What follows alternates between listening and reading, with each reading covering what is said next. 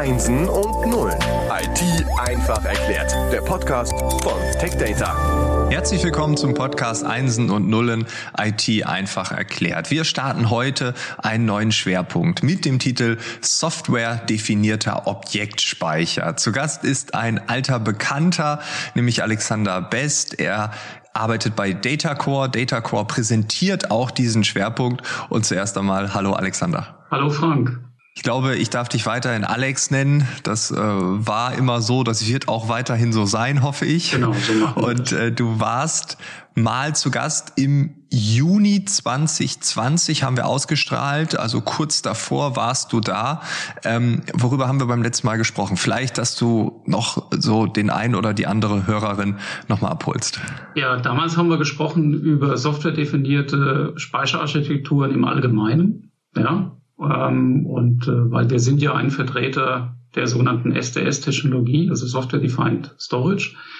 Und wo wir uns damals sehr allgemein aufgehalten haben, wollen wir heute mal einen Schwerpunkt legen auf äh, die Disziplin Objektspeicher. Ja, gucken wir mal, wo wir kommen heute. Ja, ja, ich hoffe, dass wir die angekündigte Tiefe auch hinbekommen. Ähm, das Thema Speicher oder im Englischen Storage, das ist ein Thema äh, in den Unternehmen überall, äh, auch bei mir als Privatperson, wenn wieder der Speicher voll ist. Äh, warum ist das so wichtig? Ja, ohne, ohne Daten, die auf dem Speicher abgelegt sind, äh, machen ja alle IT-Prozesse gar keinen Sinn. Die funktionieren ja überhaupt nicht. Und das ist angefangen bei so einem IT-Prozess wie wie ein Telefon heutzutage bis eben zu großen Unternehmen, die letztendlich ja alle ihre Produktionsprozesse, äh, Kundenverwaltung und hast du nicht gesehen, alles irgendwo ja über diese Daten laufen lassen. Und ich kann noch so eine ausgefeilte Software haben, wenn ich die nicht mit Daten füttere, dann macht die halt gar nichts. Ne? Jeder sagt ja, Computer sind schlau, aber Computer sind eigentlich ganz doof. aber die werden erst schlau, wenn wir da Daten reinpacken. Und äh, ohne entsprechendes Speichermedium stehen uns die Daten eben nicht zur Verfügung. Ja, und darum ist es so wichtig, dass man halt den passenden Storage auch zu der passenden Anwendung hat. Und äh, ja, da, darum ist der Speicher wichtig. Auf der anderen Seite ist es aber auch so, dass äh, der Speicher auch ein gern unterschätztes Thema in der IT ist. Also es wird für alles mögliche Geld ausgegeben, aber die Speicherbudgets an sich, die sind im Dauersinkflug. Es hat vielleicht auch sowas mit so einem Mediamarkteffekt zu tun. Wenn ich heute in den Mediamarkt reinlaufe und mir irgendwie eine Festplatte für zu Hause kaufen will, um die an die Fritzbox anzuschließen, dann kostet die irgendwie nur ein Fuffi oder ein Huni. Ja, und da sind dann Unmengen an Daten drauf. Und dann glaubt man halt gerne mal, in der Preiskategorie kann ich auch einen Enterprise-Speicher kaufen. Und das ist leider nicht so, ja. Ja, okay. Also äh, ich hätte jetzt eher auf Geiz ist geil getippt, aber es ist dann eher so eine Qualitätsgeschichte. Ja, genau. Weil das, was ich für zu Hause benutze, da arbeite ich vielleicht drei, vier Stunden am Tag intensiv damit, weil ich mal was abspeichern will oder so, oder weil ich abends irgendwie nochmal einen Videostream äh, mir angucken will von irgendwas, was ich zu Hause habe. Äh, während in der, in der IT 24 äh, mal 7 auf diesen Gerätschaften rumgetrommelt wird und die dürfen halt auch nicht ausfallen. Also die müssen, müssen halt funktionieren. Ähm, klar will ich auch zu Hause nicht, dass das ausfällt, aber rein die Beanspruchung ähm, ist halt zu Hause was ganz anderes, wie das, was ich in der, in der IT im Unternehmen davon abverlange.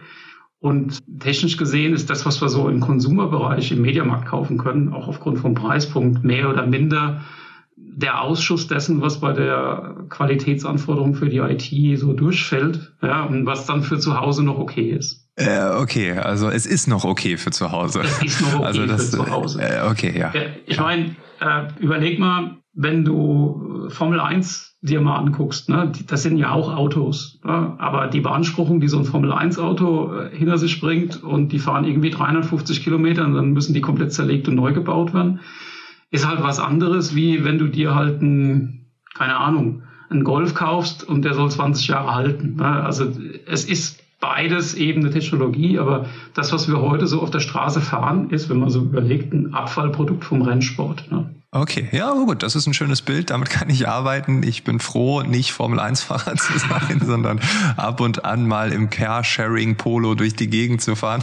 Also von daher, ähm, ja, das macht Sinn. Wenn du sagst, Daten sind der Kern der IT, weil ohne Daten wird da nichts gehen, ähm, vielleicht können wir darüber reden. Also die Budgets sind im Sinkflug, hast du gerade gesagt. Ähm, Daten, da sieht es doch wahrscheinlich komplett anders aus. Ja, wobei wir müssen dabei differenzieren ein Stück weit. Also es gibt Kerndatenbestände, sogenannte strukturierte Unternehmensdaten. Das ist das, was die ganze Prozesssteuerung macht, denen also täglich im, im, im Datenumsatz gearbeitet wird. Und dann gibt es sogenannte sekundär unstrukturierte Daten. Und diese sekundär unstrukturierten Daten, äh, die wachsen unverhältnismäßig stärker im Vergleich zu den Kerndaten. Also beide Bereiche wachsen, ja, aber die unstrukturierten wachsen unverhältnismäßig stärker. Das Wachstum der Kerndaten hängt damit zusammen, dass halt immer mehr Prozesse, die früher eben nicht digital waren, äh, dort ja aufgrund von Maschinenunterstützung äh, digitalisiert werden. Ja. Das Wachstum der Sekundärdaten hat unterschiedliche Ursachen. Zum einen sind wir alle ähm, IT-Messis. Ja? Also wenn wir mal irgendwie einen, Daten, einen Datensatz erzeugt haben, dann löschen wir den nicht. Nee. Kann ich bestätigen. Beispiel mit dem gern gemachten Foodporn auf Instagram. Ne? Das heißt, jede Mahlzeit wird fotografiert und dann an 50 Freunde geschickt. Und diese Fotos zum Beispiel, die löscht keiner. Ja, die, die, die geistern dann da überall rum, werden dann noch möglichst auf vielen anderen Medien geteilt. Und äh, naja, und dann, wenn man sich überlegt, wie groß so ein Bild ist, kann man sich schon überlegen, was da zusammenkommt. Und so eine ähnliche Situation haben halt auch in den Unternehmen. Jetzt nicht darum, weil jeder sein Mittagessen fotografiert, sondern weil wir entweder Anforderungen haben aus einem Archivierungssektor, der klassisch früher eben auf Papier oder Mikrofilm erledigt worden ist. Klassisches Archiv, genau. wo dann die Ordner standen. Korrekt, ja. korrekt. Wo heute halt das alles digital abgebildet wird. Und dann, was früher im, im Ordnerarchiv ohne Probleme über Jahrzehnte aufzubewahren war, wo dann jemand nochmal da reinmarschiert ist, hat dann irgendwie so eine Kiste rausgeholt und hat da reingeguckt. Das muss ich halt jetzt in der IT abbilden, wenn ich das digital habe. Und äh, das bedeutet, äh, ich muss mich darauf vorbereiten, zum Beispiel im Gesundheitssektor, bei so einem Lehrforschung, so einem Lehrkrankenhaus, Daten für mehr als 100 Jahre abrufbar zu haben. Und das ist natürlich schon eine Herausforderung. Also zum einen muss ich natürlich die Strukturen dafür haben. Die Datenmengen wachsen exponentiell, müssen da sein, werden in der Regel nur selten abgerufen, müssen aber über diese Standzeit halt unveränderlich abrufbar sein. Das heißt, wenn ich so eine, so eine Laufzeit von einer Festplatte habe, die vielleicht bei fünf, sechs, wenn ich Glück habe, zehn Jahre liegen, ähm, bedeutet das, dass ich mehrere Generationen von Hardware am Ende des Tages diese Daten aufbewahren lassen muss. Bei einem Papierarchiv habe ich die reingestellt ja, und dann standen die da. Und 100 Jahre haben wir gerade richtig mitgehört, ja? Also so wie so 100 Jahre. Ist ein Extrembeispiel. Also wir haben Gesundheitssektor im Bereich der, der Forschungs- und Lehrkrankenhäuser zum Teil eine Anforderung, dass eine Patientenakte über die komplette Lebensdauer des Patienten bis 30 Jahre nach seinem Tod aufbewahrt werden muss. So, jetzt überlegt man sich jemand mal in so einem, in so einem Lehrkrankenhaus, kommt ein Kind auf die Welt, es wird eine Patientenakte angelegt. Ja und die hat dann Bestand, bis das Kind mit 80 Jahren irgendwann oder mit 90 Jahren irgendwann verstirbt. Ja. So, und dann ergeben sich daraus lustige Aufbewahrungsfristen, weil über die Zeit werden diverse Röntgenbilder, Untersuchungsberichte oder sonstiges erstellt die alle mit diesem Patienten verankert sind. Boah, und jetzt stelle ich mir vor, was wir irgendwie vor 30 Jahren an Technologien hatten. Also irgendeine Diskette, dann kam irgendwann die CD-ROM. Und äh, wenn man das jetzt mal weiterspinnt, was dann in 70 Jahren sein wird, also erstmal Speichermedium-mäßig, äh, krass. Also es ist ja nicht nur eine Generation an Festplatten, sondern auch an Technologien, an Fortschritten, an Innovationen. Boah, okay, das ist hart.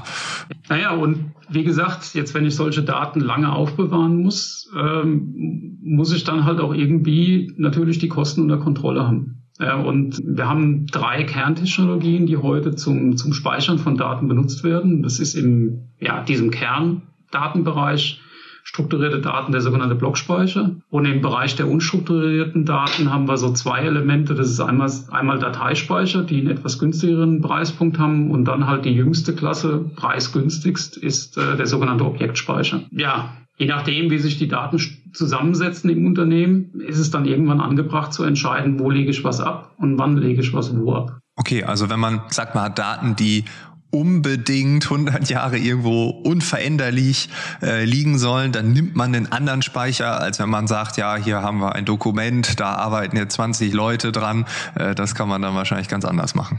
Ja, das ist so ein Punkt. Ja. Auf der anderen Seite ist es natürlich auch so, lagere ich Daten über Jahrzehnte, dann brauche ich auch irgendwie eine Überlebensstrategie. Also muss das so irgendwie abgelegt sein über die Jahrzehnten, dass ich auch in 30, 40 Jahren äh, die Daten möglichst nicht bewegt und angefasst habe. Äh, ansonsten erzeuge ich ja da auch wiederum Kosten durch Ummigration. Ich muss es umspulen von einem Medium aufs andere, was ich mit einem Papierordner nicht machen muss. Der stand im Regal. Der stand im Regal, bis irgendwann die Firma Reiswold vorbeikommt und sagt, jetzt darf es vernichtet werden. Ja? Das ist halt in der IT ein Ticken anders. Ja, cool. Also diese Differenzierung, da würde ich vorschlagen, da nehmen wir uns ein bisschen Zeit, das ein bisschen genauer uns anzuschauen. Äh, Blockspeicher, Dateispeicher, Objektspeicher. Ähm, du hast gerade schon was zu den Kosten gesagt. Jetzt schauen wir uns mal an, wie funktioniert das eigentlich. Da gönnen wir uns eine eigene Episode, würde ich sagen. Jo, klingt nach einem Plan. Ja, perfekt. Alex, wir hören und sehen uns in der nächsten Woche wieder. Und äh, ja, bis dahin alles Gute. Jo, danke Frank. Ciao.